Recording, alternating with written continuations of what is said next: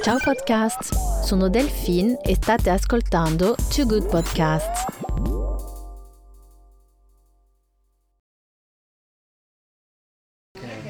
Siamo nel quartiere Tortona, sono in compagnia di due giovani designer, Pasquale e Stefano, che hanno creato un brand che si chiama Dassu i Amoroso non è un nome giapponese o un nome eh, 100% italiano, sono due eh, giovani designer italiani che hanno creato questo brand con la Y che significa la coniugazione dei vostri due nomi perché su- siete due creativi eh, alla testa eh, del brand. Allora vi presento eh, Pasquale. Ciao a tutti. E Stefano. Ciao a tutti. Parliamo un po' di questo posto nel quale, nel quale mi avete portata, che, eh, che è un posto eh, mitico per la moda italiana, vero? Sì, sicuramente è un punto di, di, riferimento durante la Fashion Week, è un bar comunque storico che ha um, tutte le, uh, le emozioni, no? le suggestioni. E, uh, si chiama Mammanella. Sono... Mamma Nella. Sì. Sì, sì, sì, è, è molto su, suggestivo sia per gli, gli, gli, arredamenti ma per l'atmosfera che, che si crea, molto familiare. È un po' incredibile perché dalla strada non si vede niente, non si immagina questo, questo bar, è un piccolissimo bar, ma quando entri è veramente accattivante di vedere perché c'è un muro con eh, tante foto, tutto coperto di foto di modelli, perché eh, sono i modelli che vengono eh, eh a fare la pausa a pranzo durante la Fashion Week, è giusto? Sì, sì, esatto. Poi beh, via eh, Tortona è la via comunque principale della moda, sono tutte le um, agenzie di moda, quindi tra cui anche le, l'Elite che è una delle più importanti, quindi c'è un punto di ritrovo artistico sia per designer che per uh, modelli. Okay. Dal punto di vista um, parigino-francese, il nome Tortona, uh, quartiere Tortona per la moda a Milano, è poco sentito, ma da quanto tempo questo, uh, questa zona è la zona uh, più mirata per le sfilate di moda di Milano? Ma sa una trentina d'anni tutti, sì, 20-30 anni tutti. Tanto? sì, abbastanza. È comunque conosciuta come la via del design e mm, molto importante per gli show. Infatti qua abbiamo nella via il, il White, la fiera importantissima del settore e davanti c'è il Super alla quale abbiamo partecipato e, um, quindi oltre a sedi storiche, quindi per esempio non so, Fondazione Ferré, eh, poi eh, Armani, oppure nella via parallela comunque abbiamo anche Antonio Marras, eccetera. Quindi siamo, è un polo creativo, ecco. E, e, sono anche venuta in, questo, in, questa via Tortona durante il Salone del Mobile, quindi eh, è un indirizzo indimenticabile eh, per i grandi eventi del design e della moda di Milano. Sì, ecco, soprattutto anche per il design. Qui puoi incontrare le diverse influenze, quindi moda, design, eh, molte manifestazioni. Sì, diciamo che è un quartiere molto molto artistico. Infatti quando uno pensa a, di venire in via Tortona pensa al, al mondo artistico in generale, quindi moda, design, quindi è un punto di eh, riferimento sicuramente su Milano. E poi è un, un, posto dove si vive anche normalmente, ci sono piccoli negozi, c'è questo piccolo bar, giustamente, eh, non si direbbe che è un posto eh, ehm, dove backstage, eh, nelle locations che sono nella strada, eh, succedono tutti, ehm, tutti eh, questi atti creativi, eh, queste aziende che sono collocate in questo posto. È bello. Adesso eh, vorrei eh, parlare del, dello spirito che anima il brand da Sugli Amoroso che avete creato. Mi potete raccontare qual è il vostro, eh, l'anima del brand? Cosa volete creare? Avete già identificato la vostra anima o la siete cercando? Allora, diciamo che um, l'anima c'è. Il nostro punto di, di, di partenza è sicuramente la libertà, cioè il fatto di creare una moda che ti faccia sentire libero, uh, senza confini, senza pre, uh, pregiudizi, è il nostro, sicuramente il nostro punto di partenza, la nostra anima, che poi abbiamo cercato di ve- uh, veicolare ovviamente in, un, in, un, in uno stile che è il punk che ovviamente non, non, non, creiamo il classico punk, perché ov- ovviamente tutte le cose um, subiscono una mutazione, no? un'evoluzione, um, quindi per noi il punk significa essere se stessi oggi. E quindi stiamo lavorando molto su quello, anche sul tipo di, um, di abbigliamento, di capi, non, non pensando a mm, se è prettamente femminile o maschile ma semplicemente ci, ci lasciamo guidare dal, um, dall'istinto. E questo penso sia la cosa fondamentale, l'istinto, perché se non segui l'istinto penso non sia, non sia poi così di, divertente creare. E, eh, essendo un duo creativo, ehm, dovete essere d'accordo su tutto eh, o avete... Mm, eh, eh, ognuno la vostra opinione. Questo mi incuriosisce. E questo è il bello, diciamo, è il bello dei, del duo artistico, perché effettivamente abbiamo due creatività, due sensibilità molto affini, um, due personalità diverse, posso dire, però uh, è proprio bello questo, cioè riusciamo ad unire um, le nostre due anime è come se si fondessero nella nostra Y, che appunto è da Sui amoroso, eh, e quindi rappresenta proprio la nostra visione totalitaria. Quindi è come se facessimo appunto una, una ricerca eh, e, e unissimo appunto due visioni, ecco, e per trovarne una molto più ampia. Ecco, quindi da qua nasce il nostro mondo, da Sui amoroso. Quindi sì. Ci siamo incontrati eh, a Alta Roma, dove avete sfilato eh, quest'anno. Alta Roma è l'evento molto importante, eh, la piattaforma eh, di lancio dei giovani designer in Italia, il, um, i designer di riferimento per il Made in Italy che siano di origine italiana o di origine straniera. Eh, quindi eh, eh, avete fatto tanto in un anno dal momento di questa grande sfilata davanti a uh, un pubblico ampio di buyers uh, e anche i pa- appassionati della moda che si trovano nella Fashion Week di Roma. È andato tutto velocemente dopo, dopo Alta Roma. Come è stato quest, quest'ultimo anno per Da Sui Amoroso? È stato un anno molto intenso perché mm, appunto come di, dicevi sono, sono, successe diverse cose, no? Eh, Alta, Alta, Roma è stato pre-Alta Roma, c'è tutta la preparazione per arrivare alla sfilata che è stato un viaggio pazzesco, uh, fatto comunque di tanti uh, sacrifici ma anche il fatto di poter dimostrare agli altri quello che era il nostro mondo. E, ehm, ma proprio durante le fasi di realizzazione della, della uh, col, um, um, collezione c'è stata proprio un'evoluzione molto na- naturale, ogni look è nato uh, in maniera molto um, fluida. E poi c'è stata Alta Roma, è stata un'esperienza bellissima eh, che abbiamo fatto con la consapevolezza che comunque fosse un punto di partenza. E um, quanti anni ci è voluto per arrivare a Alta Roma? Perché immagino che uh, uh, da lì, dal momento che uh, decidete di creare un brand, un marchio e arrivare a um, un, un evento di moda importante come Alta Roma, passa un po' di tempo. Sì, eh, in effetti sì, non è assolutamente immediato. Eh, per noi ci sono voluti un 4 anni.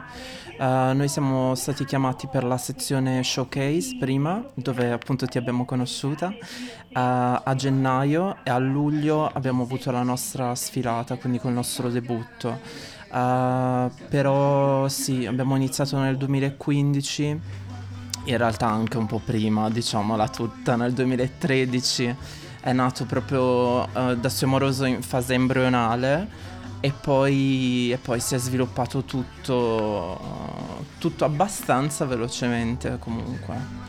E devo dire che uh, in cinque anni riuscire a fare una prima grande sfilata in un evento uh, uh, riconosciuto è già um, un accomplishment molto importante perché sono tanti designer che non fanno, fanno, il lavoro di designer ma non lavorano su sfilate, non tutti i brand sfilano, come, come il mercato uh, fashion, quanti brand, quanti marchi uh, fanno sfilate e quanti uh, non ne fanno?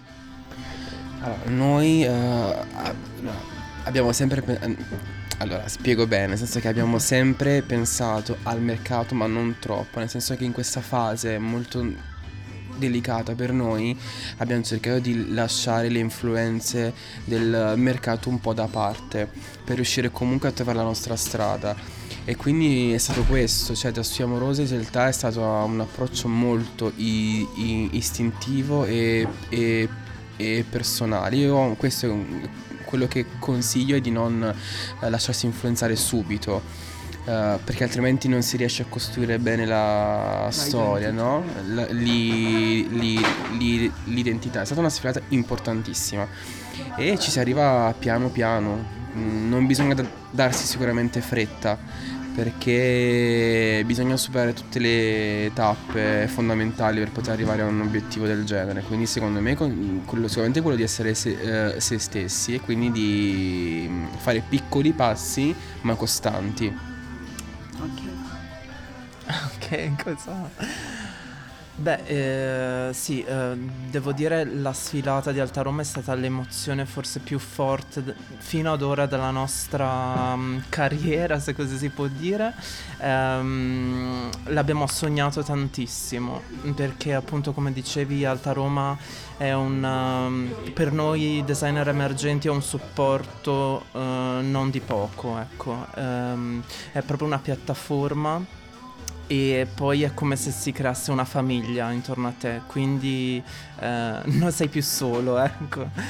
E, um, è stata molto bella la, la, sfilata perché siamo riusciti a rappresentare proprio, um, come dire, il nostro mondo a 360 gradi. Infatti noi eh, lavoriamo tanto con la ricerca, diciamo, della, uh, sì, del target, ma è come se eh, unissimo arte e moda, cioè noi abbiamo scelto questo eh, modo di esprimerci, quindi diciamo l'essere se stessi sempre è un approccio che eh, abbraccia anche le nostre vite, quindi banalmente anche quando abbiamo scelto di farci i capelli rosa e verdi è perché volevamo urlare al mondo chi noi fossimo, cioè fearless, senza eh, paure, senza pregiudizi. E quindi mh, mm, niente, insomma, noi abbiamo questo approccio un po' da carri armato della moda, però um, siamo contenti, funziona. e devo dire che ero quando vi ho incontrato nel backstage ero molto emozionata e si vedeva anche la vostra emozione e, mm, era bellissimo eh, di vedere tutti i modelli, le personalità che avete scelto.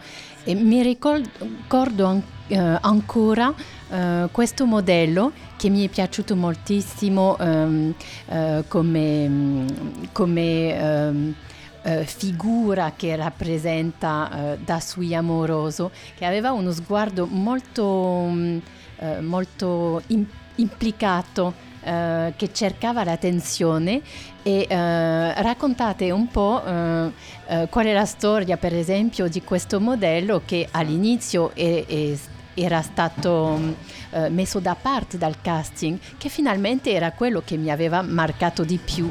Vero. Sì, eh, eh, abbiamo fatto il, um, il, il, casting lui è stato uno dei primi in realtà che abbiamo visto perché eh, rappresentava um, il mondo no? di, di Amoroso, la personalità, l'attitude. Poi in realtà c'è stato, abbiamo fatto un'ampia se, se, eh, selezione, quindi poi tra il casting e tutto il resto è stato poi... Mh, mm, escluso, ma uh, sentivamo che non era giusto perché mh, mm, è come se mh, mm, è, è, come se ci fosse stato un colpo di fulmine, no? E quando tu comunque sai quella persona riesce a incarnare perfettamente la tua idea. Ah, siamo tornati in albergo, non riuscivamo a pensare, cioè, a, a cioè, cercavamo di trovare una soluzione abbiamo chiamato la direttrice del casting, erano tipo le 11 di sera, fanno guarda, chiama Davide, noi vogliamo Davide che apre la sfilata di domani mattina. Uh, così è stato, lui felicissimo perché eh, anche lui era molto contento, cioè si sentiva a suo agio e questo non è quello che piace. Quando le persone uh, lavorano con noi ma non diventa poi un lavoro, ma in realtà diventa un, uno scambio, un modo di stare insieme, di condividere, è la cosa che ci rende più felici. Quindi il fatto che lui volesse essere lì in quel momento è stato per noi una, una cosa molto bella. Quindi l'abbiamo voluto a, a, a, tutti i costi, che poi ha aperto, ha chiuso, l'ha sfilato, la sfilata e penso abbia fatto la differenza. È vero, è vero, è giusto che eh, mi è piaciuto tantissimo e l'emozione si è sentita. E, e giustamente è emozionante vedere uh, uh, la collezione uh, sul, mode- sul, modello perché finalmente siete lavorando sui capi tutto l'anno e raramente li vedete indossati. Come, o, oppure vole- volete vedere i capi indossati? Raccontate, raccontatemi un po' come, come siete lavorando. Beh, mh, mm, sì, assolutamente sì, la sfilata, diciamo, rende giustizia a un lavoro, diciamo, che copre tutto l'anno, eh, quindi eh, sì, tu lavori alle volte direttamente sul manichino quando costruisci un capo, oppure eh, hai semplicemente un'idea, parti dallo sketch, dipende, ecco, questo dipende. Cioè sicuramente, mh, mm, almeno per quanto riguarda oramai noi, partiamo da un mondo di riferimento, quindi da un target ben preciso um, che è un target giovane, quindi diciamo ragazzi, ragazze dai 20 ai 30 anni uh, e quindi pensiamo a come interpretare questa nostra cultura street punk e, um, e poi lavoriamo magari non so su tessuti che ci piacciono molto come reinterpretarli in chiave contemporanea eh, la sfilata è sicuramente il sogno, quindi è molto bello anche la scelta del modello, della modella che rappresenterà il tuo capo. E questo è successo anche ad Alta Roma, eh, come se, se, fosse avvenuta una selezione naturale del cast, cioè non, non, è stato assolutamente nulla di forzato, è come se la modella o il modello in questione... Ehm, eh, eh, sì, un'attrazione tra il capo e la modella il modello, quindi mm, è stato molto interessante. E poi devo anche dire siamo stati molto ispirati dalla serie Pose, serie Netflix. Qui sto facendo pubblicità.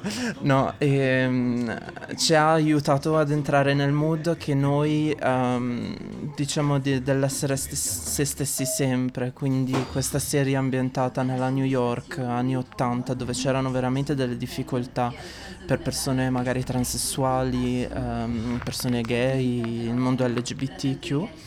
Eh, ed è molto interessante, molto interessante, ognuno aveva la sua personalità, poteva esprimersi in queste ball, in queste sfide. Eh, sì. Ehm, non a caso eh, Davide, il modello che ha aperto la sfilata, lui fa voguing. Il voguing nasce in quel periodo negli, negli, negli anni 80 in queste bolle che venivano fatte ehm, a, New York dove in realtà era un modo per, uh, per sfoggiare la propria creatività, la propria, mm, personalità. E questo lo trovo veramente magico perché non pensavamo di trovare tutte quelle personalità a cui ci eravamo ispirati Uh, dal, dal, ragazzo che fa voguing a tutta una serie di personaggi ma anche uh, um, una fisionomia proprio anche nei volti erano molto simili. E quindi è stato tutto molto bello esatto è stato proprio il coronamento di un sogno. Lavoriamo in maniera molto diversa come diceva Stefano. E vedere poi un capo, una collezione indossata, sfilata, contestualizzata è sicuramente un'emozione. E, um, riparliamo dal street punk. Um, la mia prima uh, domanda, il mercato uh, italiano è pronto per il street punk o siete voi a preparare il mercato per il street punk? Penso più la seconda, sì, perché in Italia ci arriviamo sempre un po' dopo, però ecco vorremmo, uh, ci stiamo lavorando, ecco, stiamo preparando il pubblico italiano per questo, anche se devo dire che um, i giovani uh, secondo me mh, nuove generazioni hanno sicuramente delle marce in più. E sto notando che giovani magari, non so, tipo ventenni uh, non hanno tutti i pregiudizi che anche solo un trentenne può avere, ecco, quindi già rispetto alla nostra generazione vedo molta più apertura mentale, più fluidità anche, eh, non c'è più questa netta separazione tra maschile e femminile, eh, cose che invece noi abbiamo sentito molto e le generazioni prima di noi ancora di più. Ehm, e quindi è molto interessante, poi si sa, il lusso è giovane, quindi eh, diciamo che dobbiamo assolutamente lavorare in tal senso. Beh sì, eh, io penso che in realtà sia già pronto, ehm, e quindi come, come diceva Stefano, le nuove generazioni saranno comunque il, uh, il futuro. Sicuramente il punk eh, eh, è, una, è, una, forma di espressione che è, è, un po' è fuori moda, nel senso che è sempre, è sempre con, costante. Però penso sì, sia pronto in uh, realtà, ma anche ultimamente vedo che comunque sempre uh, più addetti al settore um, sono incuriositi da questo nostro approccio. E quindi sicuramente sì, speriamo di arrivare in tempo. Ecco. Siamo, l'importante è quello sicuramente di comunicare bene quello che, che, che vuoi fare. Poi una volta che l'hai comunicato bene, poi è tutto molto più automatico. E, um, magari anche possiamo, possiamo, dire che siete uh, uh, un brand con uh, un'ambizione internazionale, anche la vostra ispirazione di culture straniere che vengono a arricchire il brand. Mi potete raccontare un po' quali, vostro, quali, quali sono le vostre ispirazioni? Allora, sicuramente sì, il nostro brand... Allora, e ha molte in- influenze. Mm, diciamo che noi pa- uh, partiamo da tutto quello che, mm, che ci piace, no? quindi non, uh, non abbiamo limiti.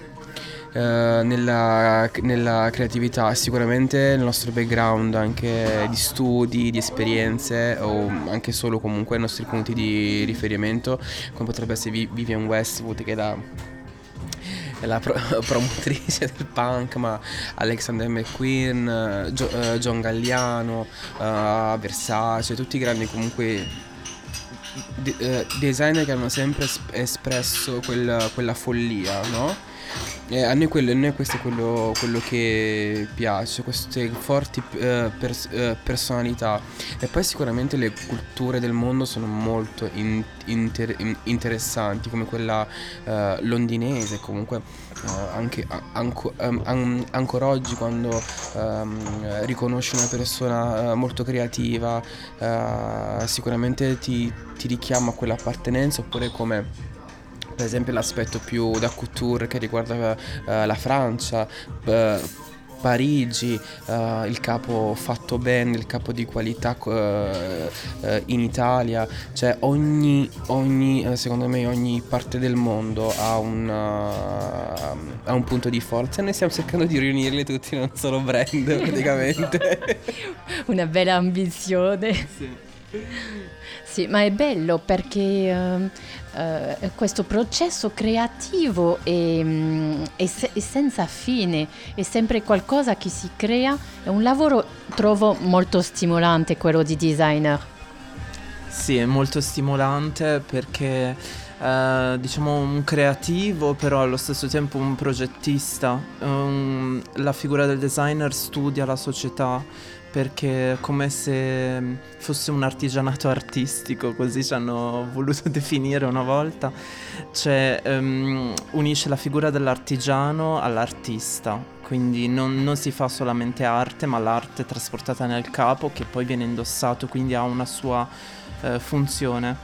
E, um, come appunto diceva prima Pasquale, um, eh, sì, ci sono diciamo più culture, quindi più specializzazioni, stiamo cercando di prendere il buono da, da più città, anche a livello di ispirazione, magari uh, ci ispiriamo molto alla Tokyo, alle luci dei sobborghi di Tokyo, ma allo stesso tempo uh, Londra, mh, mm, non è un caso che comunque ci ispiriamo appunto al punk. Le luci, quando di- parli di luci, per esempio uh, le luci fluo rosa, vuoi dire? esatto, le luci. L'ho visto uh, sul vostro Instagram, il rosa fluo è molto presente perché... È rosa fluo e verde fluo. Eh. Allora, devo capire anch'io bene per, da cosa è nata la Um, nato forse um, probabilmente anche da dei nostri limiti, credo, perché um, come dire, il rosa alla fine è anche un, un colore ben specifico che uh, indica in particolar modo le donne, l'universo femminile, un riferimento abbastanza anche crudo mm, della storia, anche mm, diciamo il triangolo rosa eh, nella Shoah, quindi nel eh, mondo omosessuale. E quindi eh, probabilmente visto come fragile e quando mi sono fatti i capelli rosa invece ho voluto dire no, invece io sono forte. E stessa cosa invece il verde, il verde perché a Pasquale odia il verde, quindi non vuole vestirsi di verde, probabilmente l'ha scelto per quello. Raccontami Pasquale. Ah sì, io odio il verde, no? Eh, però eh, ho, ho, pensato, è buffa da dire perché poi in realtà ho fatto i capelli verdi, ho il capello verde, ho le scarpe verdi. Eh, però sì, il verde mi dava un senso di, mm, come diceva Stefano, di, di vivo, no? di, di forza. E eh, ci piace l'idea di questa oscurità perché noi comunque partiamo sempre da ispirazioni un po' eh, che hanno un'influenza molto dark. Quindi eh, l'idea di avere eh, questo mondo dark, però ehm, a tratti sono queste luci molto forti, no? Che non è la contrapposizione solo del bianco e il, e il, ehm, e il nero, è come se in realtà il colore fluo eh, fosse in mezzo al bianco e al nero, che non è un grigio ok? E quindi probabilmente è quello che ci, ci piace, tutte le atmosfere, um, come diceva Stefano, le luci di Tokyo, ma potrebbero i, i sobborghi, tutto ciò che comunque è buio ma che viene il, il, il, illuminato. Questo probabilmente è anche una, uh, penso un fattore di, di ricerca personale, no? Perché comunque il designer per raggiungere una maturità penso debba affrontare delle fasi noi partiamo sempre dal, dalla fase diciamo, più oscura no? e quindi cerchiamo probabilmente le luci sono i nostri appigli no? e potrebbe essere la, la, speranza di avere successo di poter esprimere la nostra virgolette arte ma moda e quindi per questo secondo me i colori flu hanno una, un significato molto in, importante ma che continueranno comunque a essere uh, presenti nelle future collezioni e, e, forse ci richiamano anche a un, a un immaginario uh, spaziale, no? si parla tanto di, di, spazio, viaggi nello spazio, di altri pianeti, eh, il pianeta che è in sofferenza, quindi anche questo fatto di avere questa propensione a pensare al futuro e quindi un futuro ecco, dove dovremo comunque convivere con diverse problematiche, quindi probabilmente tutto, e forse il colore fluo raccon- eh, racchiude un immaginario. nostra discussione mm, fa vedere uh, a quale punto la brand identity uh, è qualcosa difficile da definire, che si sta sempre lavorando uh, a definirla. E siete anche sul, molto, nel modo molto pratico chi fa, chi fa la couture? Ma dici tra noi due o in generale? Tra, tra, voi, tra voi, due, perché oltre a um, definire la brand identity, che, che eh, questo è sempre un argomento molto importante, eh, che ne, non è soltanto su una presentazione, eh, un discorso a fare davanti agli investitori. In realtà si, si, si sente quando me lo spiegate che la brand identity uh, è essenziale all'esistenza del brand. E uh, oltre questo, um, uh, queste preoccupazioni molto spirituali, quasi filosofiche, praticamente per rendere i capi veri anche, avete anche come, come talento quello quello di creare i capi con le vostre mani. Raccontatemi eh, nel vostro piccolo atelier dove, dove si trova questo atelier. Allora, il nostro atelier ehm, si trova nel centro storico di Pavia. Pavia è una città eh, in provincia di Milano a, a mezz'ora di strada, eh, vero? No, Pavia è in provincia di Pavia, però Pavia si trova a mezz'ora da, da Milano. Molto... Scusa, scusa Stefano, sono francese. no, no, non ti preoccupare. E, um, eh, quindi eh, è nato un po' come si può dire um, lo studio, ecco, lo studio, abbiamo lì proprio lo studio, quindi svolgiamo lì la ricerca, sia ricerca immagine sia eh, il laboratorio quindi mh, mm, abbiamo tutto ciò che ci occorre, quindi macchine da cucire, manichini, tavolo uh, da taglio, eccetera. E mh, mm, eh, dimmi. A- approfondisco, diciamo che uh, uh, Pavia è la città dove Stefano è nato, è cresciuto, quindi siamo. E poi sicuramente la città dove comunque. Uh, viviamo perché vabbè, noi essendo una coppia creativa siamo anche una coppia nella vita e quindi c'era questo posto magico dove siamo e quindi da lì è nato poi l'idea, ma diciamo che l'idea di lavorare insieme è nata fin da subito poi c'è la possibilità di poter spostare tutto in questo, in questo posto. E lì creiamo, creiamo ma in maniera molto diversa eh, a tutte le ore del giorno e della notte si può dire.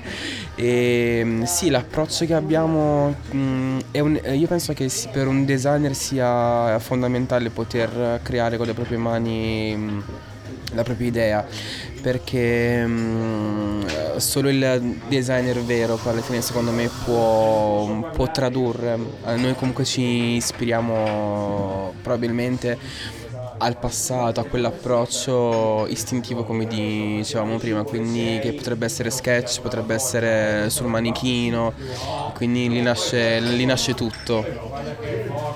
Quindi abbiamo tutto quello che ci serve ma dalle cose più diverse, dal, mani, dal moulage a strappiamo capi, rifacciamo, quindi è proprio questa, questa uh, sperimentazione, questo mondo, anche lo studio, alle luci fluo, eh, abbiamo ricreato un nostro mondo in realtà molto particolare, eh, quindi tutto ciò che c'è all'interno, dall'arredamento agli abiti, eh, racconta il nostro mondo, quindi è un... Mm-hmm.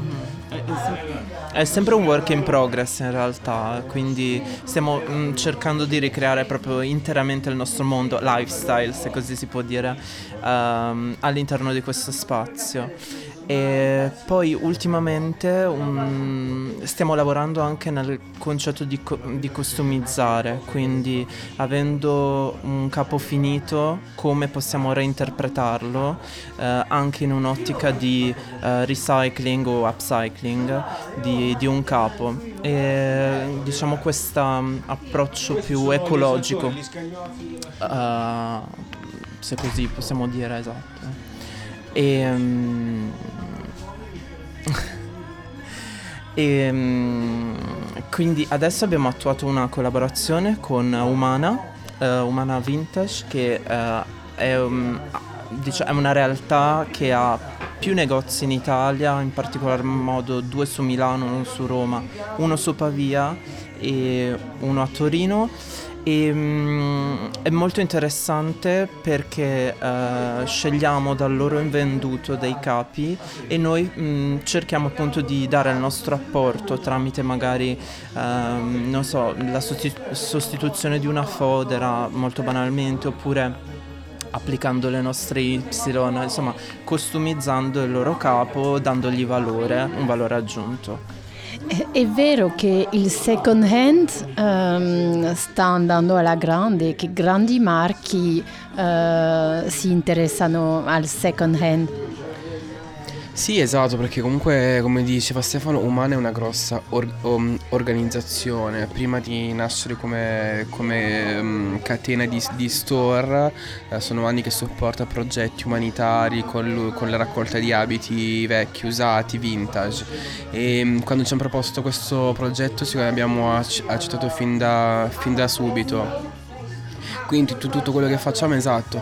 E il second hand come il vintage è molto in, in, interessante perché mh, mm, pensiamo che sono centinaia e centinaia di capi che altrimenti andrebbero buttati o bru, uh, bru, uh, bruciati. E quindi l'idea di poter personalizzare, customizzare, dare nu- nuova vita è, mh, è, è molto sti- stimolante. Quindi è, è, nata questa linea uh, molto punk voglio dire perché attenti, non saremo noi, però bello perché comunque mh, mm, dai un valore aggiunto a un capo, sono tutti pezzi unici. Dove li potremo vedere questi capi? Uh, sicuramente um, faremo uh, questo evento a Milano. No, beh, è in zona isola, praticamente Porta Ga- Ga- uh, Garibaldi. E Key Gallery è una galleria d'arte molto contemporanea, con dei degli artisti molto interessanti che lavorano con um, uh, graffiti, quindi legati sicuramente al nostro mondo uh, street, una parte del nostro mondo street. Lì ci sarà una piccola capsule fatta con um, um, umana e sarà un total look in, in uh, realtà che stiamo uh, rivisitando, un piccolo corner, questo è un piccolo approccio e poi sicuramente a gennaio invece ci saranno altri progetti che presenteremo anche in, uh, in Fashion Week, una capsule molto più ampia. Stiamo lavorando moltissimo sul, sul riutilizzo dei capi in pelle perché beh, la, la, pelle eh, è ecosostenibile già di suo perché è un prodotto na, na, naturale, però partiamo da dei capi basici e quindi int- interveniamo in, di, in, di, in, di, in, diversi modi, ma questo lo facciamo anche con i, con i, con i nostri capi, cioè diamo i nostri capi possono essere sia nuovi ma possono diventare anche di second hand, quindi in realtà reinventiamo anche i nostri capi. E quindi penso che sia molto interessante questo, appunto perché altrimenti non so come capi invenduti, capi di campionari, il fatto di, di dargli nuova vita è come se gli dessimo una nuova po- uh, possibilità. E poi credo che ogni capo aspetti la, la persona giusta Ecco, quello che noi pensiamo sono i capi che scelgono le, le, persone e non viceversa, secondo noi. Quindi è un progetto molto bello e speriamo venga comunque apprezzato. Ci sarò sicuramente, non vedo l'ora. Quindi eh, se capisco bene il vostro programma, eh, tutto l'anno avete tutta una serie di progetti, di eventi, eh, eh sfilate o presentazioni eh, le grandi fiere. Alla fine mm, il vostro anno è, um, ritmato dalle, dalle, campagne, dalle um, collezioni invernali, estiva o piuttosto, um, visto lo stato di sviluppo del brand da Amoroso, è più ritmato dagli eventi? Questa è una bella domanda. Allora, sicuramente vabbè, ci sono le collezioni ancora l'autunno-inverno, primavera-estate e i vari eventi a supporto di questo. Eh, però ci piace creare all'interno di queste scadenze all'interno dell'anno eh, degli eventi nostri, come per esempio questo del 12 di dicembre, dove ricreeremo proprio l'intero uh, mood. Uh, sarà, l'abbiamo chiamato Lost in the Jungle è, è come se fosse, cioè è uno storytelling vero e proprio. Um, sviluppato in vari capitoli, stiamo, ci stiamo lavorando ancora, quindi non lo nascondo. Il primo di questi capitoli è Lost in the Jungle, uh, che, mh, mm, dove non mancherà sicuramente l'atmosfera fluo, uh, ma anche l'approccio con la natura e uh, quindi questo diciamo questa giungla questo sentirsi uh, persi e poi ecco uh, ritrovarsi e um, non manca appunto questo piccolo corner con questo approccio ecosostenibile ecco questo è importante Abbiamo finito il nostro cappuccino, i nostri caffè, adesso eh, andremo a visitare il, v- il, vostro futuro showroom per eh, una presentazione che ci sarà a febbraio. Ma andiamo sul posto direttamente così mi potete raccontare questo nuovo progetto. Allora, adesso stiamo passeggiando. Donc, qui siamo nella seconda parte della via Tortona.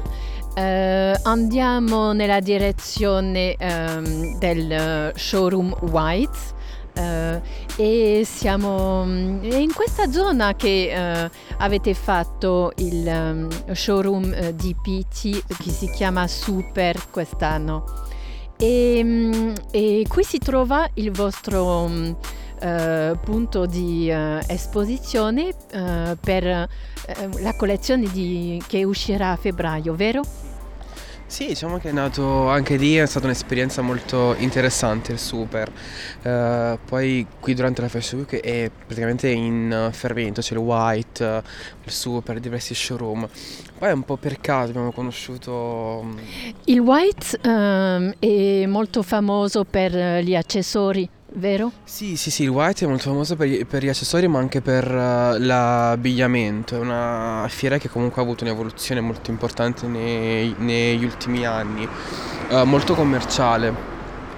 E si trovano delle cose anche molto interessanti. E poi da, da, due stagioni c'è il White Street Market che è un, un, dedicato tutto al mondo streetwear ma con poi le, le diverse declinazioni Possiamo dire che Milano è diventata la capitale dello streetwear non credo che sia la capitale dello streetwear. Penso che in realtà uh, si stia e- evolvendo perché penso che Milano abbia bisogno di una parte più urbana, mh, mm, più, uh, più ar- um, artistica. Sicuramente se mi viene in mente lo streetwear penso uh, a New York, penso a Londra. Milano è sempre stata forse la capitale del, um, del ben costume, no? del buon costume. Invece negli ultimi anni probabilmente non ancora al 100%, ma secondo me è sulla buona strada per diventare un punto di riferimento insieme alle altre eh, capitali. Di solito dicono che a Londra c'è la creatività, c'è la follia, a Parigi c'è l'alta moda e qui c'è il prodotto, no? Un po' si dice questo perché effettivamente l'Italia è riconosciuta per il buon prodotto però credo che l'Italia abbia bisogno di, di situazioni come il White Street Market, come l'East Market che fanno sempre a Milano, di brand in continua evoluzione, soprattutto anche uh, di sperimentare anche a livello artistico. Quindi penso che sì, in realtà siamo sulla buona strada. Quindi è un buon punto di, di, di partenza. E quali, quali, sono i brand italiani uh, che sfilano uh, durante la Milano Fashion Week che sono emblematici di questo uh, nuovo streetwear? Uh, io penso, ma come penso anche Stefano, no? penso che tra quelli fosse JCDS quello che ha portato il, un tocco di follia, credo, uh, a Milano. Basta vedere l'ultima collezione con un mega dinosauro o ispirazioni comunque al mondo nipponico, quindi anche al, ai manga, cioè attingere a quell'immaginario che sicuramente uh, gli italiani seguono, perché i ragazzi, io ricordo lì, come anche Stefano, il liceo artistico, la maggior parte tutti appassionati per i manga, quindi credo che in realtà ci sia una cultura che vada ancora espressa. E lui, secondo me, loro in realtà stanno facendo un ottimo lavoro. GCDS eh, per i francesi. Come lo pronunciate in italiano? JCDS. sì, esatto. G- penso, JCDS. penso che un altro designer che ha fatto un buonissimo lavoro per quanto riguarda lo streetwear, lo street style, è Marcelo Bourlon. Quindi ha, infatti ha questo brand eh, che è um, County of Milan, quindi la contea di Milano. E lui mi piace molto perché lavora sulla community. Quindi ehm, è stato forse uno dei primi che a livello proprio milanese ha capito quest- la forza della comunità, quindi ehm, della famiglia, della comunità, quindi di appartenenza, di- del mondo del, del brand.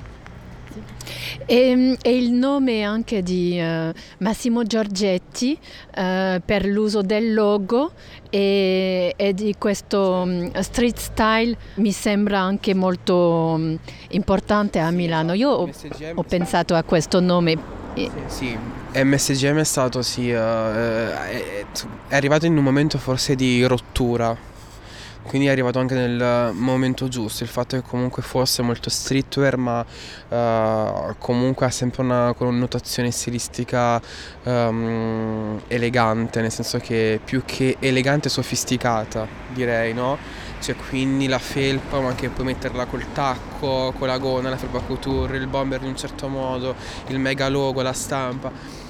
In realtà sì, è stato forse il, il primo, ma in realtà anche Dolce Gabbana negli anni 90 hanno eh, tirato fuori, diciamo, quell'immaginario mm, eh, logo, quindi molto logo ovunque. Però probabilmente in questo periodo c'era la necessità, probabilmente la necessità di appartenere, quindi probabilmente il fatto di mostrare il, il- il- il- il logo ti fa, mm, ti fa sentire comunque di appartenere a, un, uh, a una community, come diceva Stefano. Sì, sono- loro, sono i tre brand secondo me che Marcelo Borlone, MSGM e JCDS probabilmente che uh, hanno aperto questa cultura streetwear in Italia. E, ehm, devo dire ehm, anche che questo, eh, queste nuove comunità eh, che si interessano al streetwear, che ritroviamo eh, nel front row eh, delle sfilate alla Milano Fashion Week, eh, è eh, un segnale di eh, una nuova fase della fashion, de- dell'alta fashion, che è più democratizzata, che involge il- un pubblico largo di giovani perché eh, mi sembra che vent'anni fa nelle sfilate non si vadano le stesse persone e a parlare eh, degli per esempio è una nuova figura, puoi trovare un influencer seduto accanto a un caporedazione di un grande magazine, Eh, quindi viviamo un tempo molto interessante per la moda e questi, questi stili anche di portare in passerella eh, il street style e, eh, e, mm, significa tutto sui tempi che stiamo vivendo.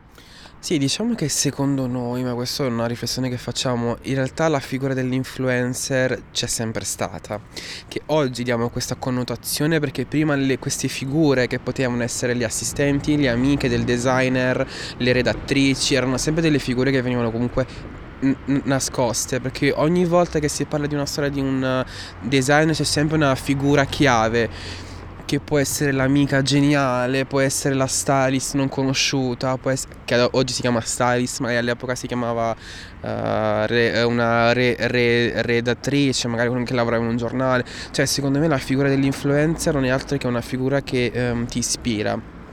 In primis al, al designer e poi col tempo sicuramente con le persone perché c'è sempre stata una distanza tra la- le persone comuni diciamo e la moda. Però se pensiamo che se non ci fossero le persone comuni non ci sarebbe la moda che ovviamente che comprano no? Eh, perché se parliamo di brand alla fine i- i- il, il- il brand cioè, cioè, eh, diventa popolare nel momento in cui tutti lo possono mm, mettere no quindi penso questo, gli influencer penso siano oggi probabilmente siano anche fondamentali, ma Sì. Ok, siamo arrivati, eh, mi sembra. Sì, sì, sì, sì. Adesso siamo nell'Ares Tower, quindi questo uh, palazzo di vetro in via Tortona uh, davanti al super praticamente. È, um, è, un palazzo interamente di vetro e noi andremo al quinto piano, quindi seguiteci. no, ma è interessante perché uh, ci piace il, proprio la, la, diciamo che il secondo capitolo della nostra collezione si chiamerà The, um, The Tower Glass. Hey podcast, this is Delphine and you're listening to Two Good Podcasts.